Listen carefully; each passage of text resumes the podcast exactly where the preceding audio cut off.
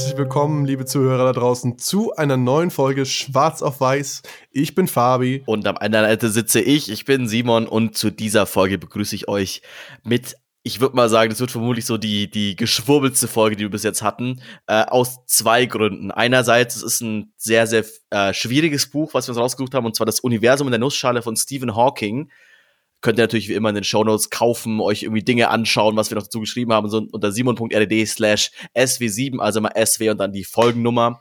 Äh, und ist auch deswegen geschwubbelt, weil wir die Folge zum zweiten Mal aufnehmen. Wir haben nämlich ein neues Aufnahmetool getestet und es ist dann leider aufgefallen, dass die Hälfte der Aufnahme von Fabis Spur auf einmal leider weg war. Von daher äh, werden wir versuchen, dass wir jetzt nicht Dinge voraussetzen, die wir in der letzten Folge, in der letzten Aufnahme gesagt haben, nochmal alles von vorne irgendwie einigermaßen erzählen. Vielleicht wird es für uns auch mal, mal schauen, wie das so, wie das so wird. Das erste Mal, dass wir das machen, dass wir das nochmal neu aufnehmen, äh, wie das so funktioniert. Ich bin auf die Dynamik ganz schön gespannt. Ja, wie man so schon sagt, hier ist das Buch, der Rest ist trivial. Nein. Ähm, ja, Stephen Hawking ist ja, glaube ich, jedem ein Begriff. Ähm, das Universum in der Nussschale ist, glaube ich, sein zweites groß populärwissenschaftliches Buch, wo er versucht, komplexe Sachverhalte der Physik dem Allgemeinbürger näher zu bringen. Und da kommt auch schon mein erster Kritikpunkt, bevor wir ins Buch eingestiegen sind. Ähm, es enthält wahnsinnig viel komprimiertes Wissen und das wird diesen ja, zwei, 250 Seiten, die es hat, einfach nicht gerecht. Also die Sachverhalte sind so komplex und ich habe das Gefühl, dass vieles, vieles untergegangen ist. Mhm. Ähm, aber genug vom Fazit vorweg. Ich würde jetzt einfach mal direkt einsteigen mit dem ersten Thema und zwar Relativitätstheorie. Dumm, dumm, dumm, dumm. ähm, hat sicherlich jeder schon mal gehört. Ähm, was genau ist es eigentlich? Hat jeder, schon, hat jeder schon mal gehört und hat, also erstmal wichtig, es gibt zwei Relativitätstheorien, auf die wir uns hier beziehen, ist die sogenannte allgemeine Relativitätstheorie wo quasi Einstein sich darauf bezogen hat, wie die Zeit durch die, also die Raumzeit gekrümmt ist und dass sie quasi an verschiedenen Stellen des Universums unterschiedlich ist, weil sie durch Gravitation verändert wird. Vorher hat man sich gedacht, okay, Zeit ist immer das Gleiche, also es ist immer quasi halt so schnell wie die Lichtgeschwindigkeit, war die Annahme davor. Ich glaube sogar Einstein hat davor die Annahme selbst getroffen und sich dann quasi selbst nochmal quasi weg, weg, äh, weg neu, neu geforscht, hat aber dann rausgefunden, ach, ich glaube, ich habe hier nochmal eine ganz neue Idee.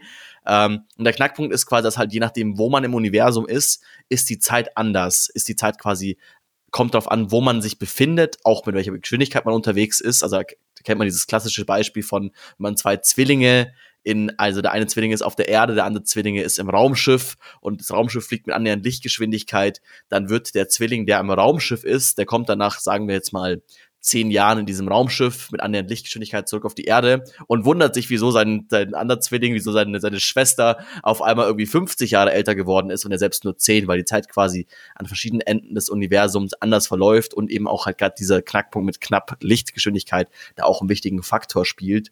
Aber eben zu der, der groß, die große Neuheit, die Einstein reingebracht hat, war, halt, war die Idee von, es ist nicht, also es ist nicht alles immer, Zeit ist nicht, ist keine Konstante.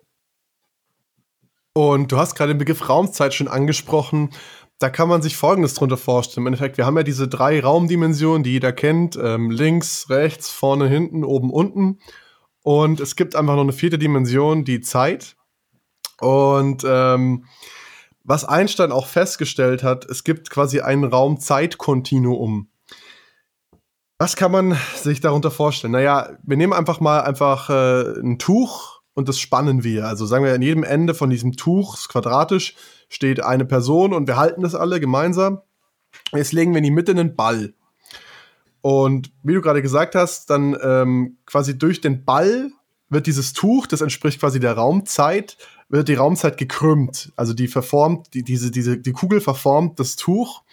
Und wenn wir jetzt ähm, eine Murmel drüber laufen lassen, ähm, dann wird die in eine bestimmte Bahn geleitet, quasi auf diesem, auf diesem Raum-Zeit-Kontinuum, auf diesem Tuch sozusagen. Und genau dieses Tuch stellt quasi, also was, was Fabi jetzt quasi mit Tuch murmeln, ist natürlich eben halt Raumzeit und unsere Erde zum Beispiel als ein Beispiel, ein Planet, das quasi, also das war auch dieser Knackpunkt, dass man auf einmal sagt, okay, ähm, Gravitation ist auch eine wichtige Kraft und vermutlich irgendwie sogar außerhalb dieser anderen Kräfte und hat einen Einfluss auf die Zeit. Also hat irgendwie, zum Beispiel, das ist, also kommen wir vielleicht später noch dazu, aber dass zum Beispiel auf einmal, also wenn man das quasi so mit diesen Theorien durchgeht, dass zum Beispiel die Zeit still steht oder zu einem Ende kommt in einem schwarzen Loch. Und auch was quasi da wiederum auch irgendwie quasi so passiert ist, also das ist auch so ein bisschen, also ganz kurz, ich würde sagen, bevor wir noch tiefer irgendwie einsteigen, einmal ganz wichtige Sache. Alles, was wir hier besprechen, sind Theorien. Also es kann auch sein, dass, dass das komplett falsch ist, was sich Einstein ausgedacht hat. Es kann auch komplett sein, halt dass, es kann auch sein, dass es komplett falsch ist, was wir hier gerade sagen, weil ich muss gestehen, ich habe das Buch nicht 100% verstanden. Es ist wirklich ein sehr, sehr schwieriges Thema. Ja. Ähm, aber was ich da ganz, also fand ich ganz cool, so einerseits quasi zu sagen, okay, ähm, auch noch mal, jetzt, jetzt verwurschtel ich vermute ich selber wieder, aber ähm, auch Stephen Hawking quasi in seinem Buch macht die Abgrenzung von Astrologie und Astronomie und das was war nochmal das, äh, das mit L ist falsch, habe ich mir irgendwo letztes im Podcast gesagt, weil L ist nämlich, L kommt vor, L, kommt L steht für Lügen. L kommt von Lügen, genau. Astrologie ist das, was quasi irgendwie Sternzeichen hat, Einfluss auf euren, auf euren Tages, Tages, also wie ihr euch diesen Tag fühlen solltet. Sagt euch auf jeden Fall die Zeitung an dem jeweiligen Tag, wenn du Krebs bist, dann fühlst du dich heute schlecht. Ähm, hat bei mir noch nie funktioniert.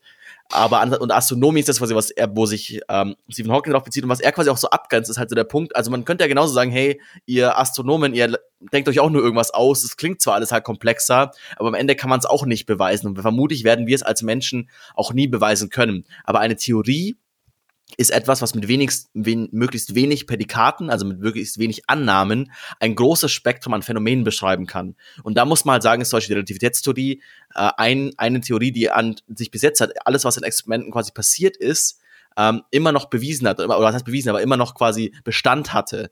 Also man kann, das ist solche auch so ein Punkt, man kann ganz oft, auch in der Astronomie, kann man Theorien nicht beweisen, weil es ist auch, also es gibt solche auch Annahmen von, okay, wir als Menschen werden es nie beweisen können, weil wir einfach nur bestimmte, also bei uns nicht alle möglichen Werkzeuge zur Verfügung stehen. Aber man kann halt sagen, okay, in dem Moment, wo ich ein einziges Gegenbeispiel finde, hat man halt quasi diese Theorie schon zerstoßen aber wenn, solange man es halt nicht gefunden hat, kann man sagen, okay, die Theorie ist irgendwie relativ sinnvoll. Und solche auch so ein Punkt, so, okay, gut, äh, eben halt die verschiedenen Theorien, die jetzt auch in dem Buch besprochen werden, haben sich bis jetzt auch mit verschiedenen Experimenten immer belegen lassen oder in den Experimenten sind diese Effekte, die man sich irgendwie ausgedacht hat, äh, funktionieren.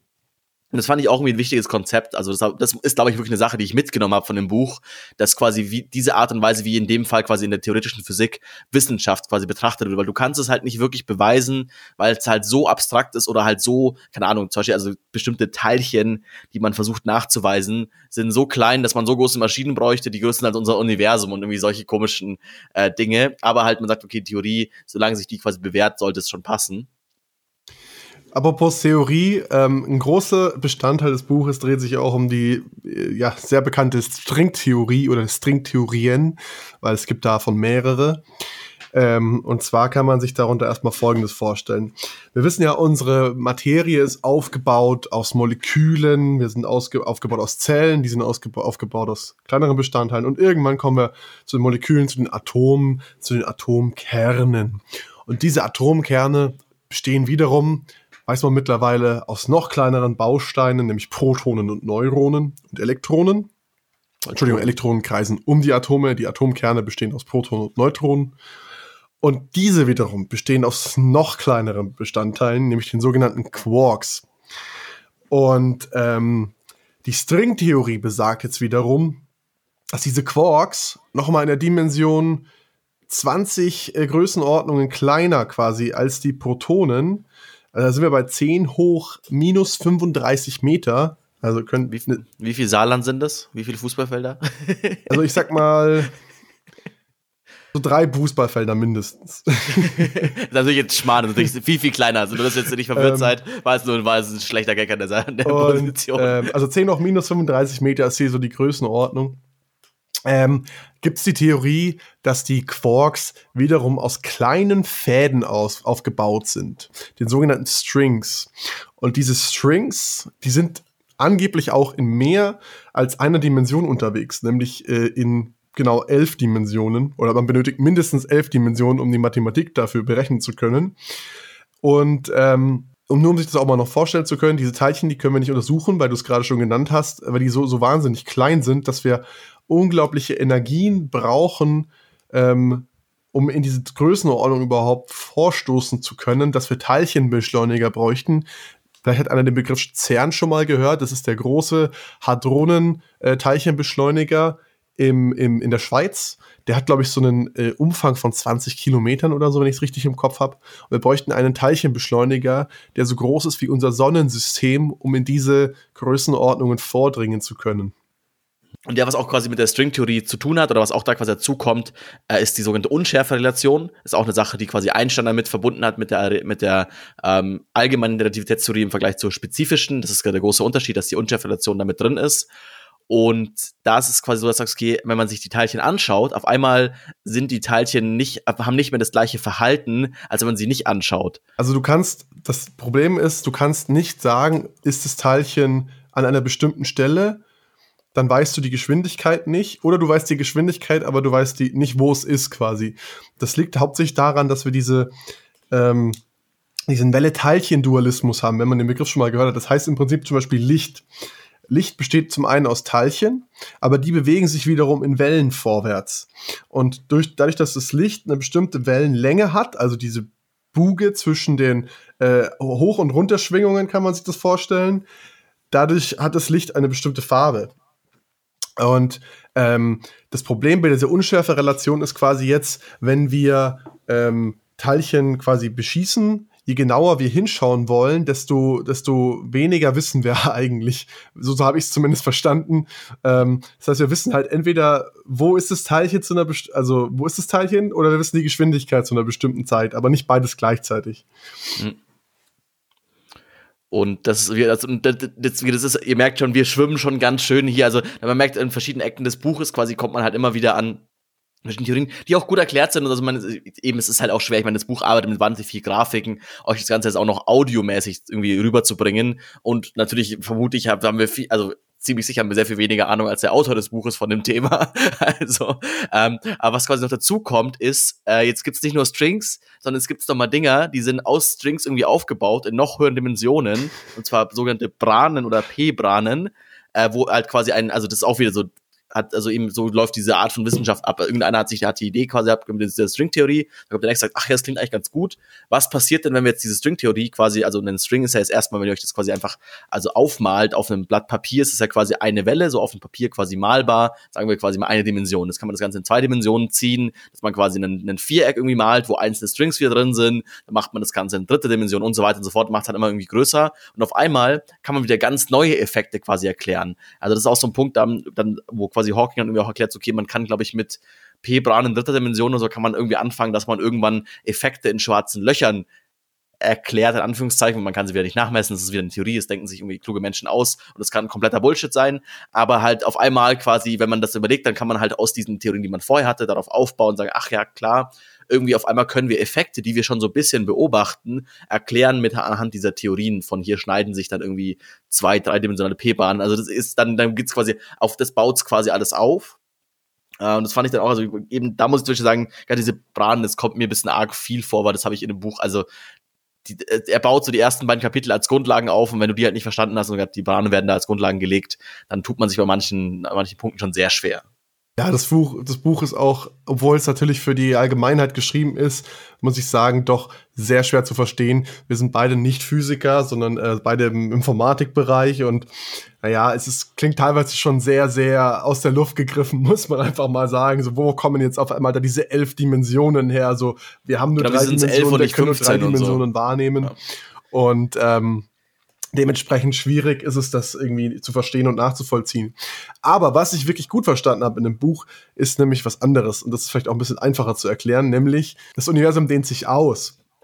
Und es existiert erst seit knapp 10 Milliarden Jahren.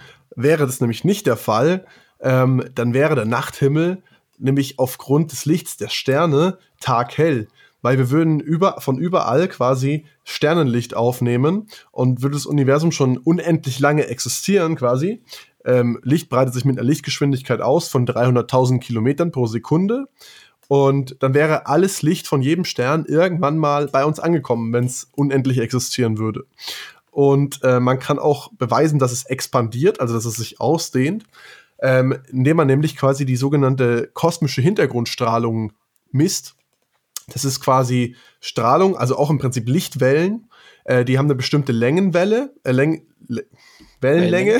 mhm. äh, die haben eine bestimmte Wellenlänge und die sind sehr, sehr stark in, ins Rotspektrum verschoben. Das heißt, die, die Wellenlänge ist sehr, sehr, sehr, sehr lang.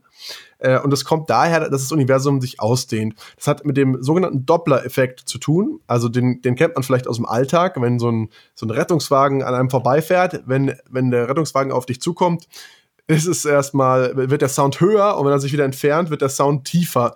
Es ist der gleiche Effekt quasi bei der Lichtstrahlung. Also wenn die, wenn die Wellen auf die, ähm, die Welle von dem danach treffen, dann sozusagen, dann wird es so zusammengeschoben und der Ton wird höher oder das Licht wird hell, äh, blau verschobener. Und wenn es sich entfernt, quasi die nächste Wellen, Welle wieder weiter entfernt, wird die Wellenlänge immer länger und äh, der Sound wird tiefer, beziehungsweise das Licht wird sehr, sehr rot verschoben, nennt sich das dann. Und genau das kann man eben auch messen in der sogenannten kosmischen Hintergrundstrahlung. Hm. Und genau damit kann man eben halt darstellen, okay, eben wie weit sind die verschiedenen Sterne halt weg und dass es sich quasi halt auch ausdehnt, weil sich halt diese Verschiebung dann hat. Andererseits kann man damit, also kann man damit halt auch, ähm, also anhand dessen wird quasi angenommen, dass es den Urknall gab. Weil, obwohl, wenn wir in verschiedene Richtungen schauen, wenn das Zeug ungefähr gleich weit weg ist, also so schwer messbar, aber ungefähr gleich weit weg ist, dann ist die Strahlung gleich. Heißt auch wiederum, also wenn jetzt quasi sagen, wenn wir davon ausgehen, es gäbe das, also es gäbe den Urknall nicht, sondern auch für das Universum irgendwie anders entstanden, dann wäre die Strahlung sehr, sehr wahrscheinlich von verschiedenen Ecken des Universums unterschiedlich stark oder würde auch unterschiedlich quasi irgendwie ähm, zu tragen kommen, da aber quasi, also die Strahlung muss ja irgendwo herkommen, Strahlung ist ja auch quasi wieder Energie, Energie ist, ist auch so eine Annahme, dass Energie bleibt immer gleich, verändert sich quasi nur in der Form, also Energie kann im Universum nicht verloren gehen, merkt, keine Ahnung, wenn ihr jetzt sagt, okay, ähm, wenn ihr irgendwie Strom nehmt und dann wenn ihr euren Herd erhitzt, dann ist natürlich danach Strom weg. Also es wurde quasi Strom verbraucht, aber dafür wurde es warm und warm ist auch wieder Energie und so weiter und so fort. Entschuldigung, ich glaube, da hast du gerade ein bisschen was durcheinander gebracht. Ähm, und zwar nicht die Energie im Universum ist immer gleich, sondern die, die Unordnung im Universum nimmt immer zu.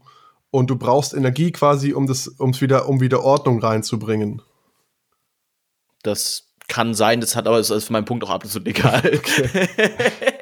Was ich damit sage, wo ich am Ende hinaus wollte, ist quasi, okay, deswegen kommt man auf den Urknall, weil dadurch, dass es quasi die Strahlung überall gleich ist im, im Universum, die wir messen können, ist es so, dass quasi der Urknall, es muss quasi von einem gleichen Punkt begonnen haben, plus zu diesem Zeitpunkt war es gleich warm, weil quasi diese Teilchen wurden aus diesem Urknall rausgeschleudert. Es war sehr, sehr warm. Zum Beispiel kann du, wenn du jetzt macht Popcorn, die Popcorn werden so warm, sie platzen wie so auf. Das Urknallbeispiel, Simons Popcorn-Urknallbeispiel. Ähm, zu dem Zeitpunkt quasi dehnt sich dann alles in, die, in verschiedenste Richtungen quasi explodiert weg. Aber weil es im gleichen Punkt begonnen hat, hat es die gleiche Strahlung, weil es quasi zu diesem Zeitpunkt gleich super Nova-mäßig mega heiß war und diese Strahlung quasi, diese Energie quasi mitgenommen wurde. Richtig, genau. Ähm, ja, und ein anderes Prinzip, was ich, ich jetzt da habe ich dich jetzt überrascht, dass ich, da, dass ich da noch die Kurve bekommen habe auf irgendwas, was sinnvoll war, oder? ich, ich mochte deine Popcorn-Theorie. ähm, was ich auch noch sehr, sehr spannend fand, und zwar war das sogenannte anthropische Prinzip. Das heißt im Endeffekt so viel wie, dass dieses Universum eigentlich nur so existiert, wie wir es beobachten, weil es in einem andersartigen Universum gar keine Lebensformen geben würde, die es beobachten können oder könnten. Und ähm, das kann man dann ein bisschen weiterspinnen. Kann zum Beispiel auch sagen, so, hey, warum hat der Urknall genau vor 10 Milliarden Jahren von uns aus stattgefunden?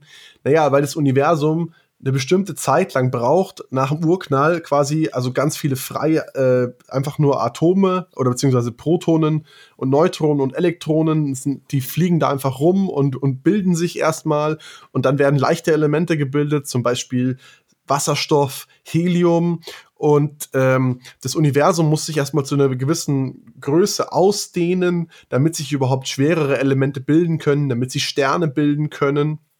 Andererseits muss es aber jung genug sein, dass die, diese Sterne noch genug Energie liefern können, ähm, auf die das Leben, wie jetzt auf unserem Planeten zum Beispiel, angewiesen ist. Also die Erde existiert seit fünf Milliarden Jahren und wir haben knapp drei Milliarden Jahre gebraucht, um intelligentes Leben hervorzubringen von diesen fünf Milliarden. Und davor war halt die Erde noch viel zu heiß und äh, unförmig. Und da kommen wir eigentlich auch zu, zum nächsten Punkt, weil wir haben ja hier eine Tradition in diesem Podcast. In jeder unserer Evolution. Folgen haben wir natürlich das Thema Evolution. ähm, Intelligenz, wie wir, sie, wie wir sie kennen, ist nicht unbedingt ein Produkt äh, der Evolution, weil zum Beispiel Bakterien leben auch sehr, sehr gut ähm, ohne Intelligenz. Und deswegen haben wir vielleicht auch das Problem, außerirdisches Leben zu entdecken oder Aliens zu entdecken, weil die Entwicklung von intelligentem Leben, also unsere Definition von Intelligenz, einfach vielleicht wahnsinnig unwahrscheinlich ist. Und vielleicht auch so ein bisschen der Punkt, also es ist also ein bisschen, also muss ich ja sagen, das hat mir auch gefallen im Buch und wieder. Also er hat auch sehr charmante Beispiele, teilweise irgendwie lustige Gags so ein bisschen mit drin.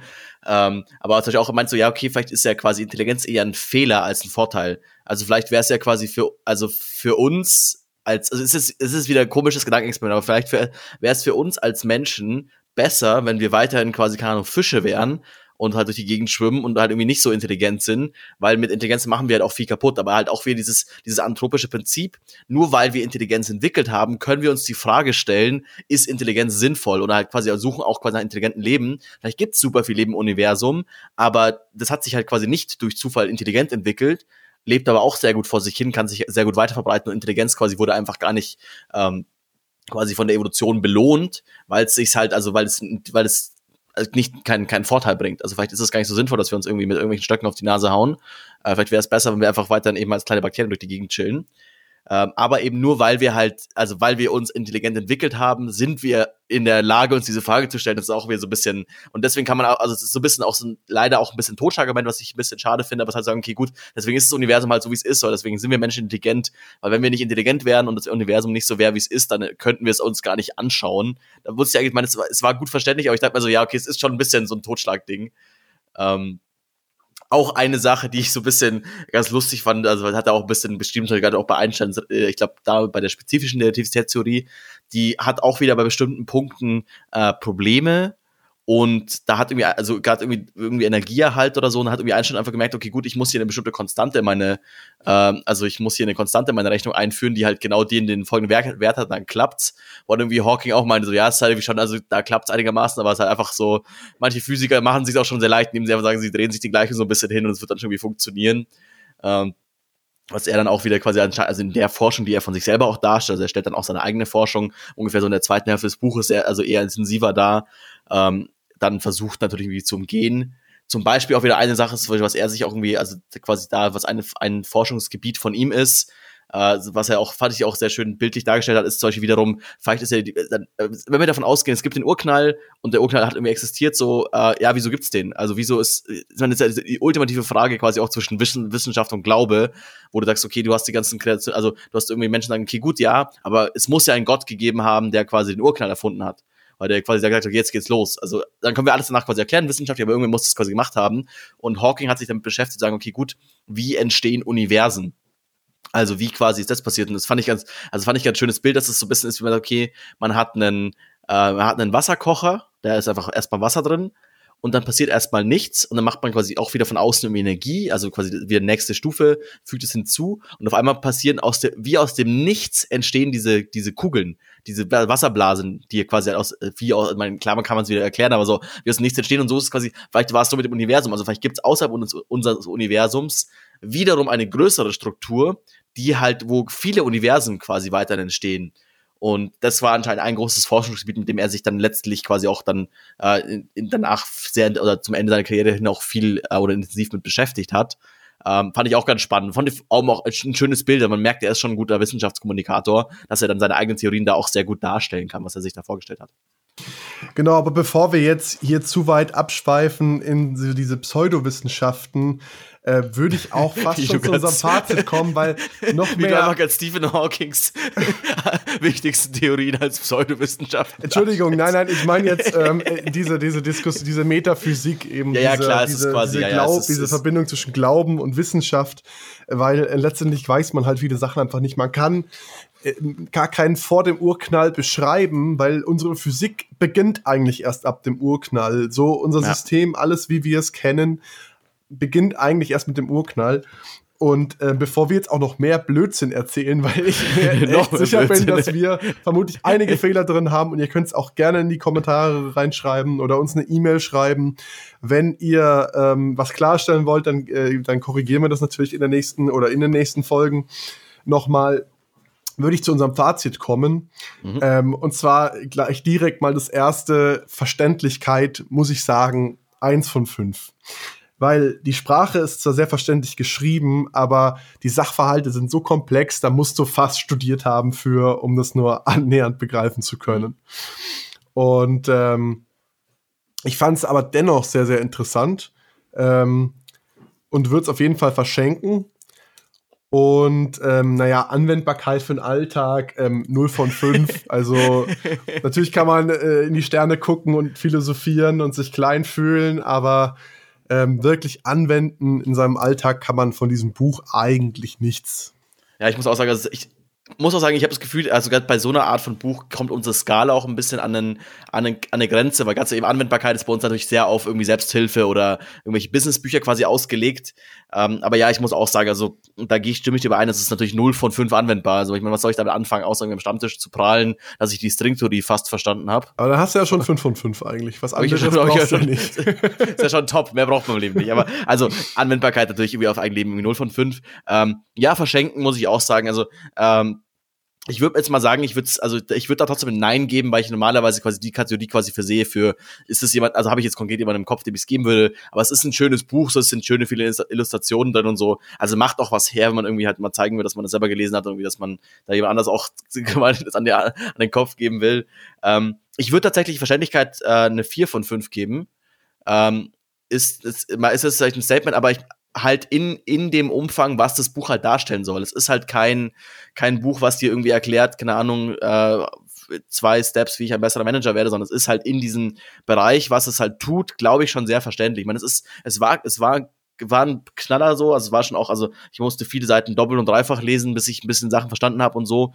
Aber ich fand es eigentlich auch immer ganz cool, so ein bisschen, ein bisschen Hirngymnastik mal zu machen, auch mal was nicht gleich auf den ersten Punkt zu verstehen. Also es klingt ein bisschen komisch, weil ich aber zu sagen, okay, mal ein bisschen zu erkennen, man muss sich da ein bisschen mit beschäftigen auch.